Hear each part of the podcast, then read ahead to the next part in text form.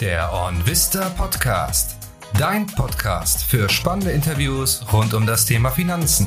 Es begrüßt dich dein Host Sebastian Wurm. Herzlich willkommen zu dieser Episode des OnVista Podcast. In dieser Folge sprechen wir mit Tim Schäfer. Tim ist Journalist und lebt seit dem Jahr 2006 in New York. Von dort aus arbeitet er als freier Journalist und berichtet dabei regelmäßig über die Geschehnisse an der Wall Street. Zudem hat er mit seinem eigenen Blog bereits etliche Auszeichnungen gewonnen und auch auf YouTube folgen ihm knapp 30.000 Menschen, wo er ebenfalls regelmäßig von seinem Leben in New York und seinen Gedanken zum Aktienmarkt berichtet. In diesem Podcast heute sprechen wir unter anderem darüber, wie aus seiner Sicht die Amerikaner derzeit die deutsche Wirtschaft sehen, aber auch über ihn persönlich, wie er es beispielsweise geschafft hat, trotz seines ganz normalen Berufs ein Depot in Millionenhöhe aufzubauen. Und er gibt auch einen kleinen Einblick, welche Aktien er derzeit auf der Watchlist hat. Daher seid gespannt und viel Spaß beim Interview.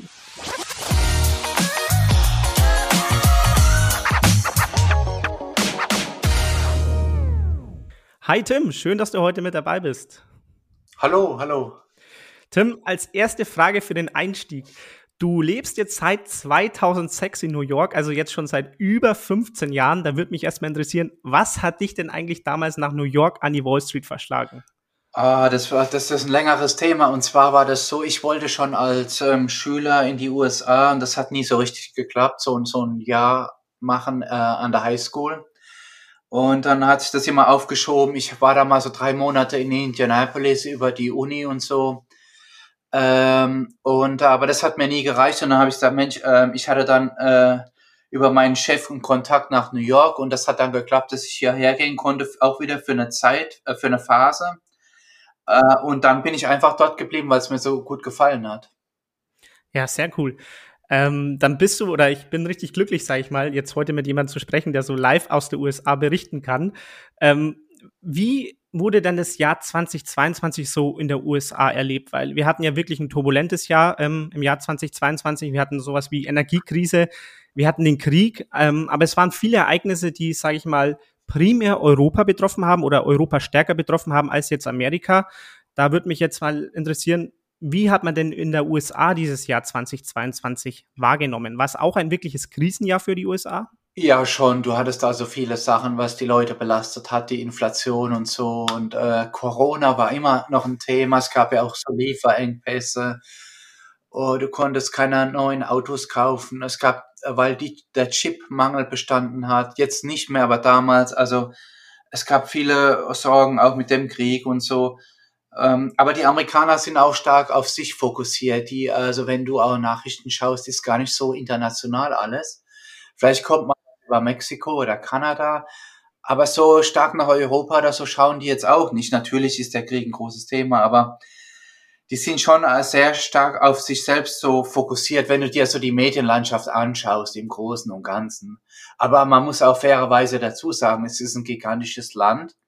Die Land ist gigantisch und ähm, das ist von daher auch kein Wunder. Ähm, das wäre wahrscheinlich bei anderen Völkern, die so groß sind, ist das so ähnlich. Hm, okay, okay, spannend. Ähm, aber wenn, auch wenn Sie, sage ich mal, sehr auf sich fokussiert sind, würde mich da interessieren, wie denken oder wie sprechen denn die Amerikaner derzeit über Deutschland? Weil wenn man sich mal so ähm, Berichte über Deutschland derzeit anschaut, man liest viel, Deutschland wird als Wirtschaftsstandort für viele immer unattraktiver. Ähm, wenn man sich, glaube ich, erst vor paar Wochen oder Monaten ist die Liste rausgekommen mit den wertvollsten Unternehmen der Welt. Wenn man sich die mal anschaut, ich glaube, da ist in den Top 100 kein einziges deutsches, äh, deutsches Unternehmen mehr enthalten. Ich glaube, ähm, das bestplatzierte Unternehmen ist SAP mit Platz 106. Wie redet man derzeit in der USA über Deutschland? Ist Deutschland noch ein Qualitätsmerkmal, also wenn man zum Beispiel an Made in Germany denkt?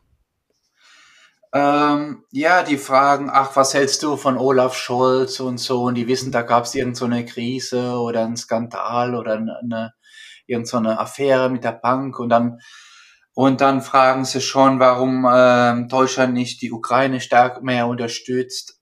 Mhm. Ähm, ja, in Bezug auf ähm, ja, in Bezug auf die Wirtschaft ist das für die jetzt gar nicht so groß von von Relevanz für den normalen Verbraucher, denke ich mal. Ähm, die kennen schon so ein paar deutsche Firmen, so die Automarken kennen sie und äh, äh, ich glaube, da sind sie eigentlich positiv beeindruckt von unseren Automarken, wobei äh, da sind wir ja mit Tesla auch weit abgehängt worden und wir wissen gar nicht, da ist ja auch ein brutaler Wettkampf um, um das E-Auto mhm. ausgebrochen. Und das ist brutal, auch preislich. Also da senken jetzt mittlerweile auch alle die Preise von GM-Marken über Tesla senkt auch die Preise und so. Also es ist schwierig, ja, das stimmt. Du sprichst ein wichtiges äh, Thema an und da, Deutschland hat auch in gerade in der Digitalisierung hat die äh, hat habe ich den Eindruck, haben die viel verpasst. Man muss nur nach Kalifornien schauen. Äh, man muss sich anschauen, Amazon, Meta und so weiter, die äh, Alphabet, die regieren eigentlich schon äh, im Grunde fast die Welt, äh, die westliche Welt. Und da ist Deutschland kaum vertreten bei den ganz großen äh, digitalen Themen. Mhm, okay, also ist die deutsche Wirtschaft beziehungsweise deutsche Unternehmen, du sagst, die Automobilbranche ist so, schon ein Gesprächsthema. Ähm, Gibt es noch andere Sektoren, die vielleicht in den USA oder wo Deutschland in den USA als richtig stark wahrgenommen wird? Ach Gott, ja, ich meine, die Leute, so Luxus-Apartments, die haben dann irgendwie so Miele, Kaffeemaschinen okay. eingebaut oder irgendwelche Bosch-Geräte und so. Das vielleicht noch, aber der Konsument, so im Großen und Ganzen äh, kommt er jetzt nicht so direkt in Berührungskontakt. Er hat vielleicht einen Staubsauger von Miele oder so, aber sonst eigentlich auch nicht groß. Also ähm, nee, ich glaube nicht, dass beim Thema Auto, was dann noch eigentlich sonst sind deutsche Marken nicht so vielleicht ähm, so Schokolade gibt's äh, was sehe ich immer wieder so deutsche Schokolade okay oder mal ein Tee oder so aber das ist auch schon also Schokolade siehst du häufiger, vielleicht mal Balsenkekse oder so im Regal im Supermarkt, aber das war das dann auch schon. Und Ritter Sportschokolade. okay. Die kriegst du mittlerweile überall. Oder ja gut, vielleicht mal äh, Sprudel, was ja eigentlich auch absurd ist, deutsches Sprudel in Amerika. Also die Ökobilanz in einer Glasflasche. Also ist wahrscheinlich auch nicht gerade das Beste. Ähm, okay. Okay, dann danke dir für die Eindrücke aus den USA. Finde ich immer spannend, damit jemanden zu sprechen, der einfach live vor Ort ist, sage ich mal. Ähm, aber weg von diesen bisschen allgemeinen Themen, jetzt mehr hin zu dir, Tim. Ähm, und zwar habe ich so auf Vorbereitung für dieses Interview ein YouTube-Video von dir angeschaut. Ähm, und das heißt mein Millionendepot. Und da zeigst du so ein bisschen dein Depot, welche Positionen du, du so drin hast. Und du hast da wirklich ja über die Jahre ein richtig, richtig großes Depot dir äh, aufgebaut. In diesem Video ähm, hat das Depot gerade einen Stand von 1,7 Millionen Dollar. Ähm, möchtest ja. du uns da vielleicht mal ganz kurz ein bisschen durchführen, was bei dir persönlich gerade so die größten Positionen im Depot sind? Ja, also ähm, ich mache das ja nach der Buy-and-Hold-Methode. Mhm. Ich kaufe gerne Sachen, die stark eingebrochen sind. Auch so halt auch gerade so Blue Chips, die stark einbrechen. Das habe ich ja gemacht bei äh, Netflix. Das war damals der größte DVD-Verleiher der Welt. Ähm, und die haben das zu den Kunden äh, später dann mit der Post geschickt und haben das dann äh, auf Streaming ausgebaut und sind jetzt einer der größten im Streaming. Und äh, die Aktie hat sich fantastisch entwickelt, hat sich dann erholt. Das ist einer meiner größten. Dann habe ich Berkshire, Chevron, die habe ich schon vor ach Gott, ich weit über zehn Jahren aufgebaut und immer stetig über die Dividenden dann reinvestiert. Ähm, ja, und Bank of America ist auch eine große Position. Da habe ich in der Finanzkrise äh, stark dann zugekauft. Ähm, und ähm, ja, die Leute glauben, man braucht da so viel Geld. Ich habe als äh, äh, freier Journalist jetzt auch keine großen Summen verdient. Aber ich war sparsam, dadurch hatte ich eine hohe Sparquote. Mhm. Oh, von über 50 Prozent. Ich habe in WGs gewohnt und total sparsam. Ich also kauf Essen, wenn es halt im Supermarkt ähm, mit Rabatt das gibt oder so. Und ähm, da kann man also über Jahrzehnte, über Jahre, wenn man das langsam so kleine Schritte geht, so Babyschritte, kann man echt so ähm, ein, ein reich großes Depot aufbauen. Das unterschätzen viele. Deswegen würde ich jedem raten, der so eine Ausbildung jetzt heute macht und vielleicht 900 Euro netto kriegt, Vielleicht versuch mal 250 mindestens äh, in so ein ETF-Depot zumindest zu tun, jeden mhm. Monat. Und so bringst du da schon was in Bewegung und durch die Stetigkeit und äh, Kontinuität, was natürlich vielen schwerfällt, gell? Mhm. Ähm, kann man da ein, ein gewaltiges Depot aufbauen. Mhm, okay. Du hast jetzt gesagt, du machst das Ganze nach der Buy-and-Hold-Methode. Ähm, ich habe auch gesehen, du hast damals die Netflix-Aktien für 5100 Euro gekauft und die waren dann zwischenzeitlich unfassbare 250.000 Euro wert, also eine Viertelmillionen Dollar ähm, oder Euro. Ist ja wirklich Wahnsinn. Also wie bleibt man da so eisern, sage ich mal, dass, dass man die niemals verkauft und nicht irgendwie bei 50.000, bei 100.000 oder bei 150.000 Dollar sagt, okay, jetzt verkaufe ich mal was und nehme mal diesen wahnsinnigen Gewinn, äh, Gewinn mit. Was, was, lässt dich da so stur an der Buy-and-Hold-Methode ähm, ja, festhalten? Ja, das, also du hast halt viele Sachen. Einmal die Steuer zum Beispiel, da mhm. vernichtest du ja deinen dein Gewinn mit der Steuer. Sobald du äh, nicht verkaufst, musst du keine Steuern bezahlen. Verkaufst du, wird es ähm, steuerpflichtig der Gewinn. Und das wäre ja eine Mordsteuerbelastung. Überleg dir mal, so, so eine große Summe, ja, eine Viertelmillion versteuern. Also das wäre absurd. Und dann äh, siehst du natürlich, dass die ähm, Sean Genial sind der Gründer, Red Hastings hat da Marktführer aufgebaut, einen Weltmarktführer. 220 Millionen Abonnenten oder noch mehr weltweit. Das ist, äh, äh, da hat das, äh, im Grunde ist das ein Pionier im mhm. Streaming. Und da siehst du, dass der schon genial ist. Warum soll ich das verkaufen? Die hatten zwischendrin mal eine Krise. Mhm. Aber die, ähm, die laufen wieder und die haben viel Konkurrenz, aber haben es geschafft, äh, etabliert zu bleiben und einer der führenden neben Amazon, äh, Disney Plus und ein paar anderen. Äh, die sind also, die sind extrem gut aufgestellt. Mhm. Du hast jetzt auch gerade schon gesagt, die hatten schon auch mal zwischendurch eine Krise und mussten natürlich auch im Aktienkurs ähm, bisschen zurückstecken oder auch stark zurückstecken über die letzten Monate. Wie geht's dir da persönlich ähm, mit deiner Buy-and-Hold-Strategie? Also wenn da mal ähm, der Kurs von ähm, einer Viertel oder der, der Wert im Depot von einer Viertelmillion ähm, vielleicht mal um ähm, mehrere Zehntausend Euro sinkt, tangiert dich das überhaupt noch oder bekommst nee. du das gar nicht so mit mit deiner Buy-and-Hold-Strategie? Ah, das bekomme ich auch gar nicht so mit, weil ich habe auch äh, über 60 Aktien, das ist auch gestreut, ich habe ein paar mhm. Schwerpunkte, mhm. die haben wir ja angesprochen, klar. Das merke ich schon, aber das ist mir eigentlich auch wurscht, das ist mir egal.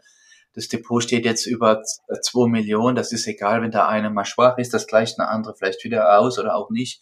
Und ähm, du, ich reinvestiere auch alle Dividenden und dadurch wird der wächst das ja noch schneller, das wird ja dann immer dynamischer.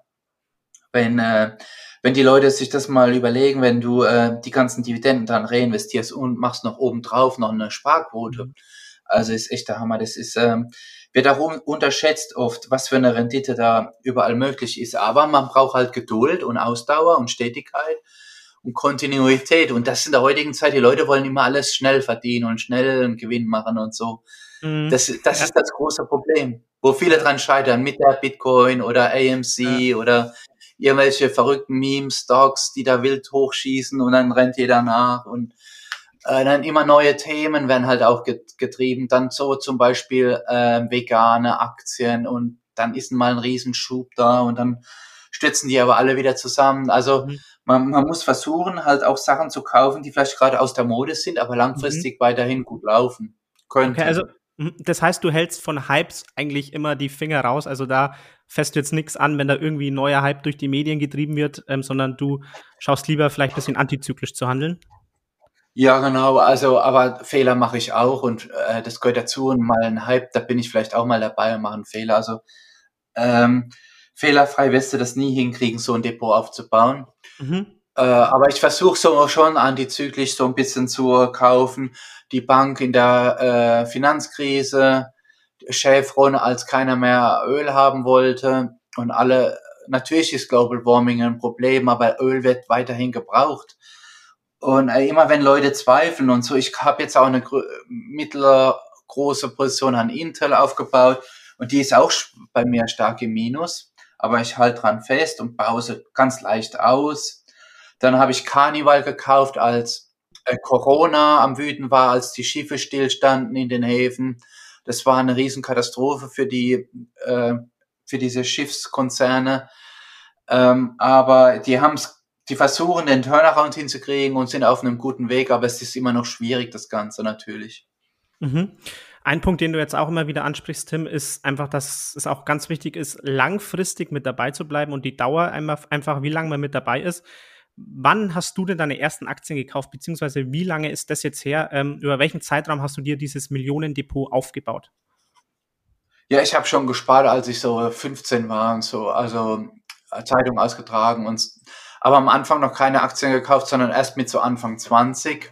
Also so knapp 30 Jahre bin ich schon am äh, Aktien kaufen und äh, versuche die halt eben, wie gesagt, lange zu halten und einfach dann neue Positionen aufzubauen oder alte aufzustocken.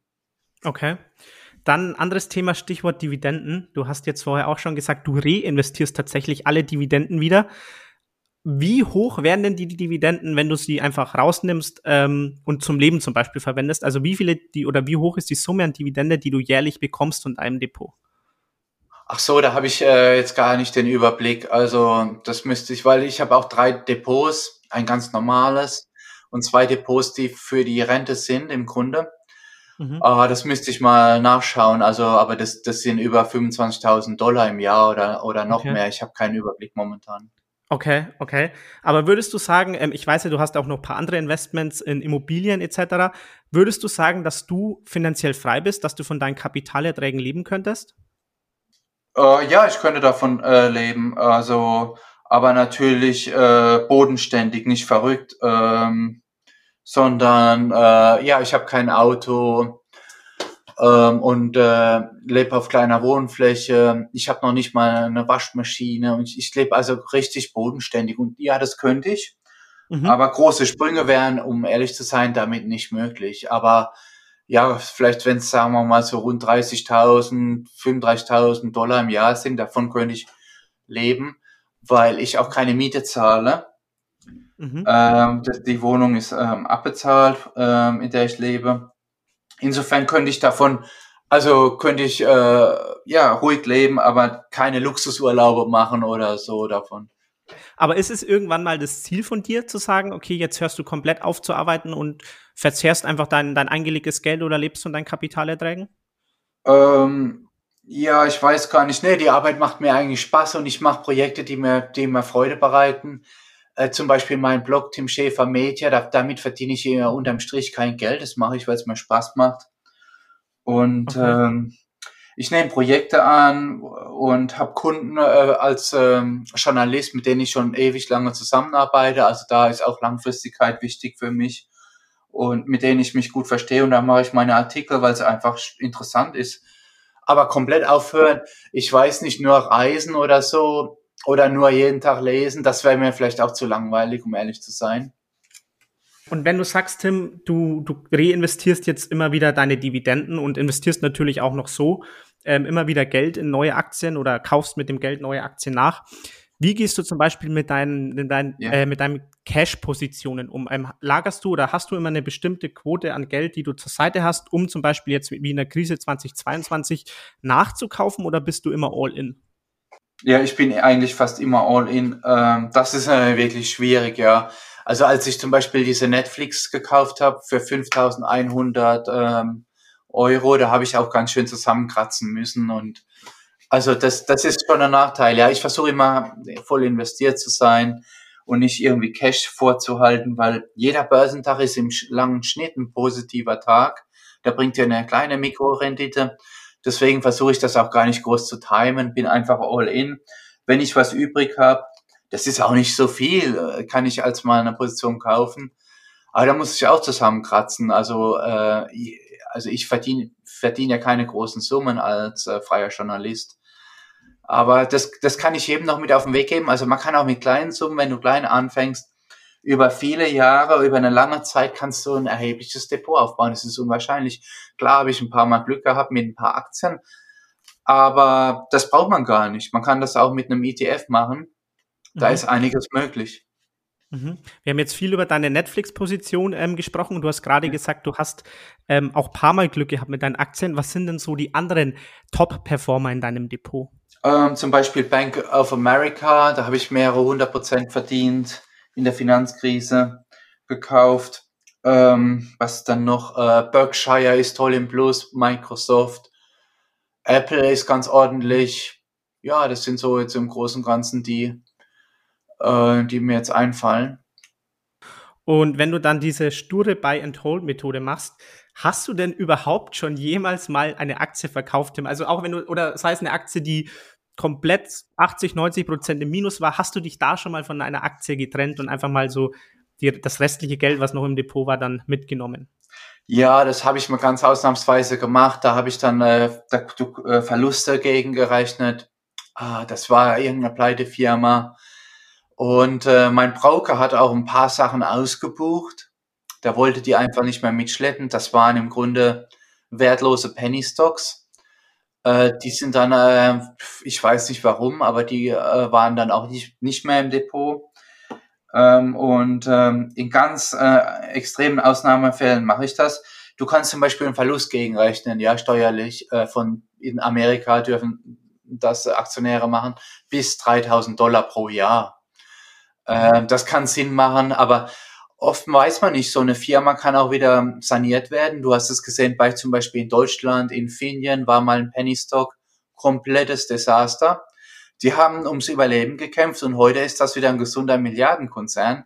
Also, wobei, wenn eine Insolvenzmeldung kommt, ist es dann ähm, unwahrscheinlich, dass sowas noch saniert wird. Und dann würde ich mir vielleicht doch überlegen, vielleicht mache ich dann die 3000 Verlust geltend, aber in der Regel auch noch nicht mal das, ja. Okay.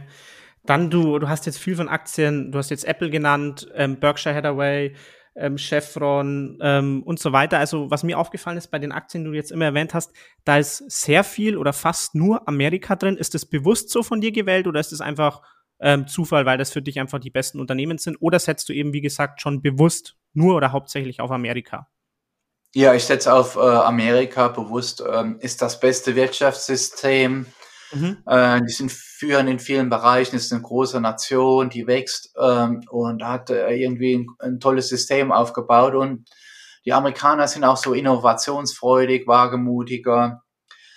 Äh, ja, ich glaube, die haben das äh, von der Motivation her, von der Einstellung, vom Denk von der Denke her, glaube ich, gut ähm, ein tolles System geschaffen. Und, und ähm, das belohnt eben die, die Wagemutigen, die Erfolgreichen und so.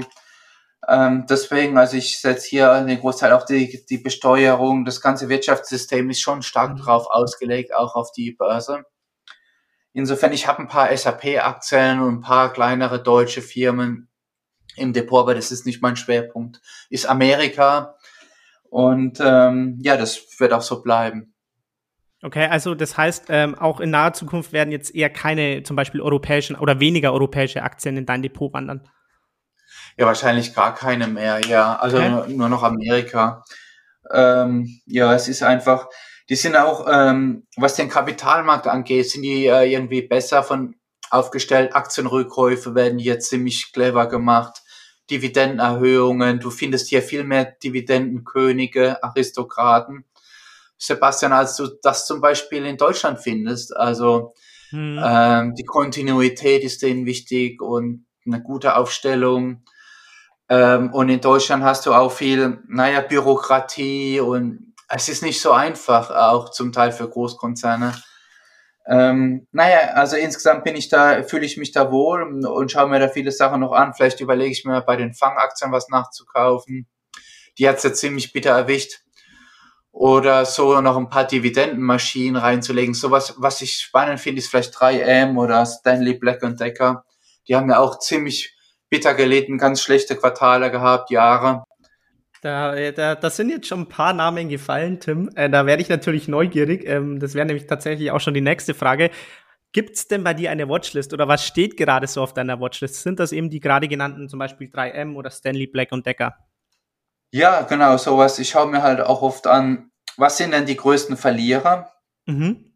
ähm, aus dem S&P 500, Jahresverlierer und so. Und dann, dann gucke ich mir einfach, was ist da das Problem und ähm, ist da eine Chance, wenn also so ein ganz großer ja mal um 70 Prozent einbricht, ja, dann ist, also ich sehe das oft eher als Chance als als Risiko, weil die Anleger übertreiben auch auf dem Weg nach unten hin.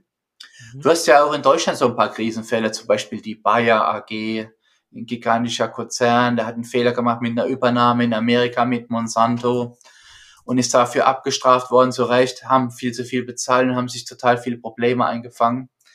Ähm, und sowas lohnt sich immer mal anzuschauen. Ich habe keine Bayer-Aktien, aber das nur mal als äh, Beispielfall. Okay, und ist der Fokus dann bei dir auch in Zukunft eben weiterhin auf diesen Dividendenaktien? Weil du hast jetzt vorher auch mal die Fangaktien genannt oder ist es bei dir einfach komplett gemischt? Uh, es ist eigentlich gemischt. Ich, ich habe mir auch so eine PayPal gekauft oder um, ähm, so ein paar Intel.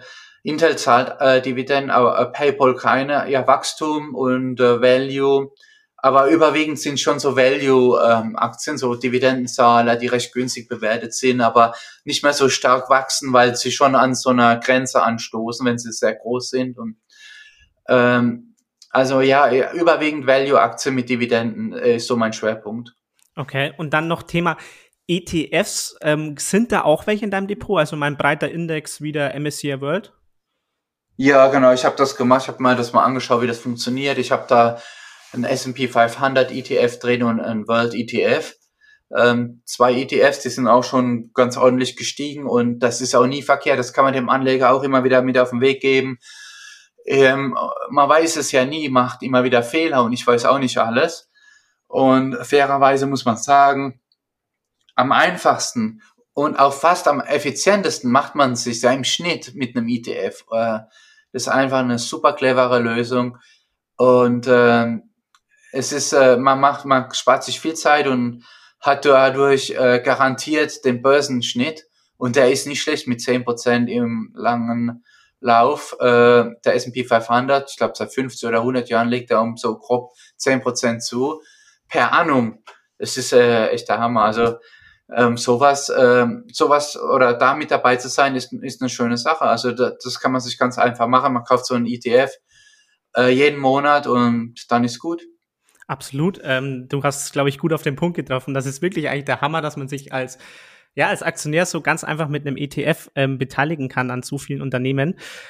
Würdest du dann sagen, für, sag ich mal, die meisten Privatanleger wäre ein ETF deiner Ansicht nach die bessere Wahl oder würdest du eher sagen, Anleger sollten schon versuchen, so wie du es ja auch gemacht hast, mit einzelnen Aktien ähm, ja, Stockpicking zu, äh, Stockpicking zu betreiben?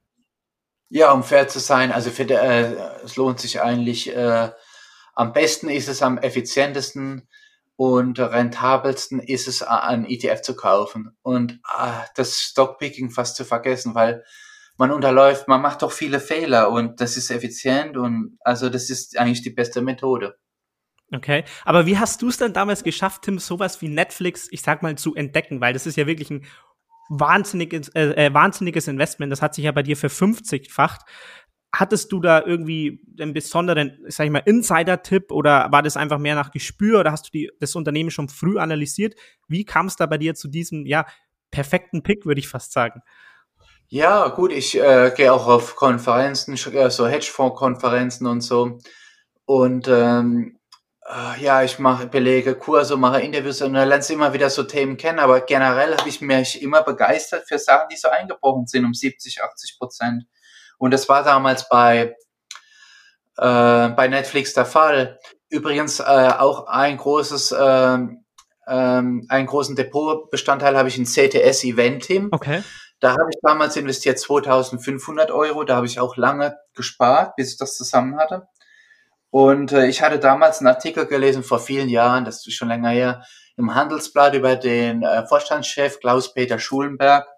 Und dann, das war so spannend geschrieben über die Persönlichkeit, dass der da schon als Schüler die Bands organisiert hat an der Schule. Und der hatte schon Connections in ganz jungen Jahren mit den Rolling Stones. Und und äh, das war so beeindruckend, da habe ich gesagt, Mensch, da kratze ich mal, das war so ein richtiger äh, Musikunternehmer und so. Und dann habe ich das Geld zusammengekratzt, die habe ich heute noch. Und da waren viele Stock-Splits dazwischen ich habe die durchgehalten. Damals habe ich ein paar gekauft und heute sind es 3200 Stücke nach vielen Aktiensplits. Und also das war auch eine gigantische Geldmaschine. Einfach behalten. Und das ist mittlerweile der größte europäische Konzertveranstalter, Eventveranstalter äh, geworden. Und die kaufen immer mehr zu im, im äh, europäischen Ausland. Die sind sogar in Amerika jetzt unterwegs. Also ja, man, also wenn man als, äh, viel liest, ja, du liest viel, so Handelsblatt, die ganzen Wirtschaftszeitungen und so, da entdeckt man schon spannende Stories. Aber dir werden auch Fehler unterlaufen und da gehören auch mal äh, äh, Komplettpleiten dazu. Mhm. Nochmal ganz kurz zurück zu CTS Eventim. Du hast, glaube ich, gemeint, für 2500 Euro hast du die Aktie damals gekauft. Ähm, ja. Wo steht sie heute oder wie hoch ist der Wert in deinem Depot heute? Oh, das sind über, ich glaube, über, äh, ich habe 3200 Stück mittlerweile. Ich habe nichts dazu gekauft, zwischenzeitlich. Okay. Und äh, müsste man mal schauen, wo die heute stehen. Das müssten, ich glaube, über 200.000 äh, Euro sein. Okay, krass, krass. Ähm, ja. Da kann man sich auf jeden Fall nicht beschweren, mit, wenn man zwei solche ähm, Aktien wie jetzt Netflix oder Eventim bei dir im Depot hat. Wie, also das sind jetzt, sag ich mal, zwei richtig gute Aktien, die bei dir richtig gut gelaufen sind. Ja. Die stehen dann bei dir ungefähr so wie vielen Rohrkrepierern gegenüber? Also wie viele Aktien hast du im Depot, wo du sagst, okay, das war damals irgendwie leider eine schlechte Entscheidung, die zu kaufen? Ja, also ah, gut, ich habe schon so eine Handvoll so richtige Schrottaktien, ja. Okay. Da äh, habe ich auch Fehler gemacht. Ich habe unterschätzt die Risiken. Zum Beispiel im Minenbereich gibt's viele Aktien mhm. ähm, und da, da erzählen die dir die Story, wie toll alles läuft. Aber das ist so kapitalintensiv, dann gibt's so viele Hürden, Behördenauflagen, Umweltauflagen, du brauchst da so viele Genehmigungen und allein schon das Kapital, um so eine Mine zu bauen, da habe ich das auch unterschätzt. Also da muss man höllisch aufpassen. Äh, Gerade auch so Startups und so, das ist unheimlich schwierig, bis so eine Firma Fuß fängt, bis es sich etabliert da setze ich dann auch eigentlich mittlerweile viel lieber auf so ganz alte Firmen, sowas wie Kraft Heinz habe ich auch, Campbell Soup, die jeden Tag ihre Suppen verkaufen und Tomaten, äh, Ketchup, Soßen und so. Ähm, da habe ich also vieles so außer Hausmannskost, um das, da habe ich gemerkt, du, so viele Risiken brauchst du gar nicht eingehen. Ähm, guck dir mal lieber die ganz großen an, ja. Lebensmittelhersteller, sowas wie eine Nestlé, kannst du dir auch mal anschauen und legst einfach 30 Jahre ins Depot, 40 Jahre bis zur Rente. Ich glaube, da fährt man, könnte man meinen, aus heutiger Sicht, könnte man gut mitfahren. Also ich muss sagen, Tim, ich finde, also ich finde deine Art und Weise einfach, wie du es, wie du es machst, die Geldanlage, extrem inspirierend, weil du bist so ganz unaufgeregt, einfach mit ganz soliden Aktien, mit einem ganz normalen Gehalt, wie du ja selbst sagst, also mit einem ganz normalen Beruf, hast du es geschafft, dir über Jahre hinweg dir so ein Millionendepot aufzubauen. Was würdest du sagen, sind da für dich so die besten Informationsquellen? Oder wie hast du diese Gelassenheit bekommen? Würdest du sagen, du bist einfach vom Typ her so oder kam das auch erst über die Zeit? Und wie informierst du dich, um eben so cool bleiben zu können, auch in schwierigen Zeiten wie jetzt zum Beispiel 2022? Ja, was zum Beispiel hilft, du hast so ein, also mein Idol war Warren Buffett und Charlie Munger, habe ich viel gelesen, die machen ja Buy and Hold äh, auch total extrem. Die haben ja die, die zum Beispiel American Express, haben die angefangen, 60er Jahren zu kaufen, zwischenzeitlich mal abgestoßen, aber die haben die so viele Jahrzehnte auch, viele andere Firmen wie Moody's und also die, die, die investieren total langfristig. Die ganzen Tochterfirmen, die die haben, äh, unterhalb der Holding, da haben die noch nie eine Firma verkauft, ich glaube, bis auf die Zeitungen. Ähm, sonst haben sie alles behalten. Ja, wenn du so ein Idol hast, dann lernst du das. Dann ähm, da, da habe ich viel gelesen, viele Interviews geschaut auf YouTube, Warren Buffett oder bei CNBC. Ähm, das kann also helfen, wenn man, wenn man jemand hat, wo man sich orientieren kann. Ansonsten viel Finanzpresse lesen. Ich habe auch ein paar Abos in Amerika im Finanzbereich. Ich lese gern die New York Times, die habe ich abonniert. Ähm, ich lese äh, The Economist und äh, manchmal lese ich Handel, äh, Handelsblatt mal oder alles Mögliche, was es so gibt, mal Kapital. Und äh, die Magazine, für die ich arbeite, lese ich natürlich auch. Ja, also äh, tolle, tolle Tageszeitung gibt es in Deutschland auch immer, immer informiert ist äh, und gute Artikel findet. Die FAZ, äh, gibt ja die Welt, kann man mal reinschauen und es gibt ja so viele Möglichkeiten, auch vergünstigt ein Abo zu bekommen oder sich ein Abo zu teilen. Man muss ja da nicht äh, zu viele Abos auf einmal abschließen. Man kann das vielleicht in der Familie teilen oder so. Ein paar Magazine dazu. Es ist nie verkehrt, gebildet zu sein, sich da zu informieren. Es gibt auch im Internet viele Gratisangebote. Oh, man kann viele Artikel auch gratis lesen beim Spiegel, Manager-Magazin im Internet und so weiter und so fort. Ich glaube, damit haben wir jetzt wirklich schon sehr guten Einblick in dein Depot und auch in deine Anlagestrategie bekommen, was Aktien betrifft. Was mich jetzt noch interessieren würde, Tim, wie es mit deinen Immobilien ausschaut, weil da kann man auch immer wieder ein bisschen was nachlesen und erfährt so ein bisschen in YouTube-Videos was darüber. Wie sieht's da bei dir aus? Wie viele Immobilien besitzt du gerade derzeit? Ja, also ich, ich habe, da mache ich auch Langfristinvestments. Ähm, ich habe äh, nur zwei Immobilien, zwei Wohnungen, die sind ja auch nicht sonderlich groß. Eine in Deutschland und eine in New York. In einer wohne ich und die in Deutschland ist vermietet. Aber das sind jetzt auch, das bringt ein bisschen passive Einnahmen, aber das ist jetzt auch nicht äh, gigantisch. Also ja, das hält sich in Grenzen. Aber bei mir war, also mir war wichtig, beides so schnell wie möglich zu tilgen äh, nicht äh, die Hypothek nicht elendig da 30 Jahre rumtragen. Immer, ich hatte bei der Hypothek vereinbart, Sondertilgungen zu machen, einmal im Jahr, da habe ich dann auch von Gebrauch gemacht.